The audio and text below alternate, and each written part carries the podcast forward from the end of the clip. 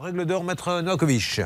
La règle d'or sur RTL. Oui, là encore, c'est absolument inadmissible, Julien, puisque euh, vous avez, euh, euh, ils ont accompli leur contrat, ils ont tout livré, il l'a installé lui-même. Il parle d'un retard. Encore faut-il que ce soit contractuel. donc, si rien n'est prévu contractuellement, ça n'est pas dû.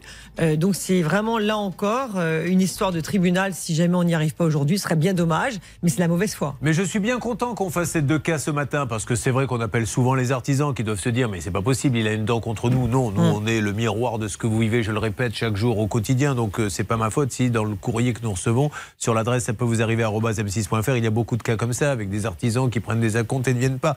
Mais là, typiquement, voilà des affaires où c'est d'une injustice et le comportement des particuliers n'est pas très sympa.